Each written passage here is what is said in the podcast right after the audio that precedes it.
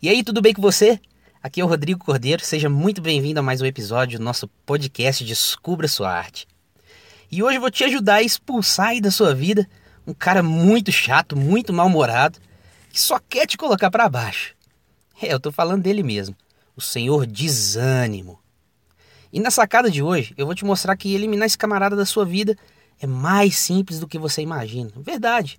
Você vai perceber que adotar esse hábito vai ser muito prazeroso para você a partir de hoje. Então se liga só. Sabe aqueles dias que você não sente vontade de fazer nada?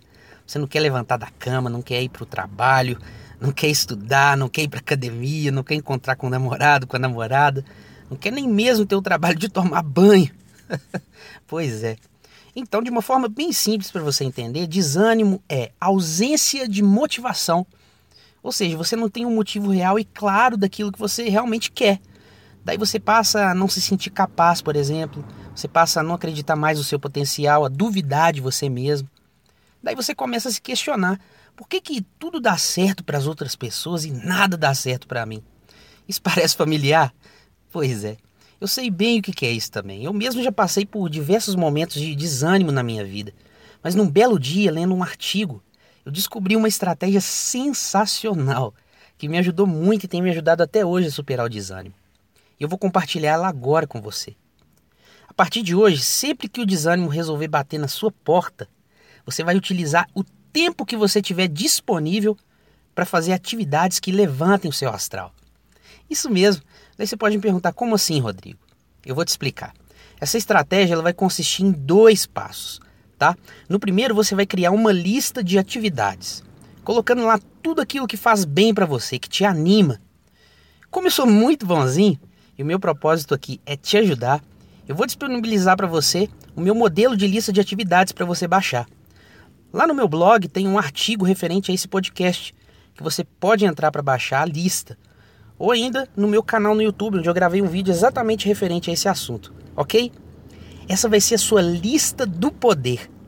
Lá você vai colocar tudo aquilo que você gosta de fazer. Por exemplo, é, assistir séries no Netflix, acessar as redes sociais, navegar na internet, é, ler um bom livro, escutar música, fazer uma caminhada sem compromisso e por aí vai. São muitas as opções que você pode escolher para colocar na sua lista. Procura, procura aí colocar o máximo de opções de atividades que você puder, tanto atividades mais longas que durem algumas horas, como atividades mais curtas que você consiga fazer em poucos minutos. Daí você pode me perguntar por que disso, Rodrigo? Simplesmente porque vai ter dias que você vai ter mais tempo livre e outros não. Então, no dia, por exemplo, que você tiver mais tempo livre, você vai escolher uma atividade que dure pouco mais tempo. Por exemplo, assistir um filme. No dia que você tiver menos tempo, você escolhe aquela atividade que você consegue fazer em poucos minutos. Como escutar a sua banda favorita no Spotify, por exemplo.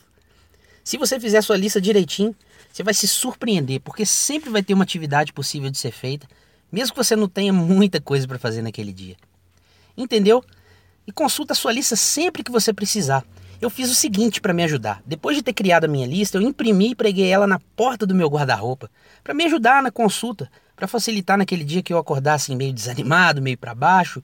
Eu vou lá, abro a porta do meu guarda-roupa, já consulto a minha lista e já vou de imediato fazer aquela atividade que me proporciona prazer, que me alegra, que levanta o meu astral. Eu acredito muito que essa estratégia vai ser a sua maior aliada a partir de hoje no combate ao desânimo. E se essa sacada fez sentido para você, eu te peço para compartilhar esse áudio com o máximo de pessoas aí que você puder, porque se te ajudou, pode ajudar muitas outras pessoas também, ok? Então, eu vou ficando por aqui. Um grande abraço para você e até o nosso próximo episódio. Tchau!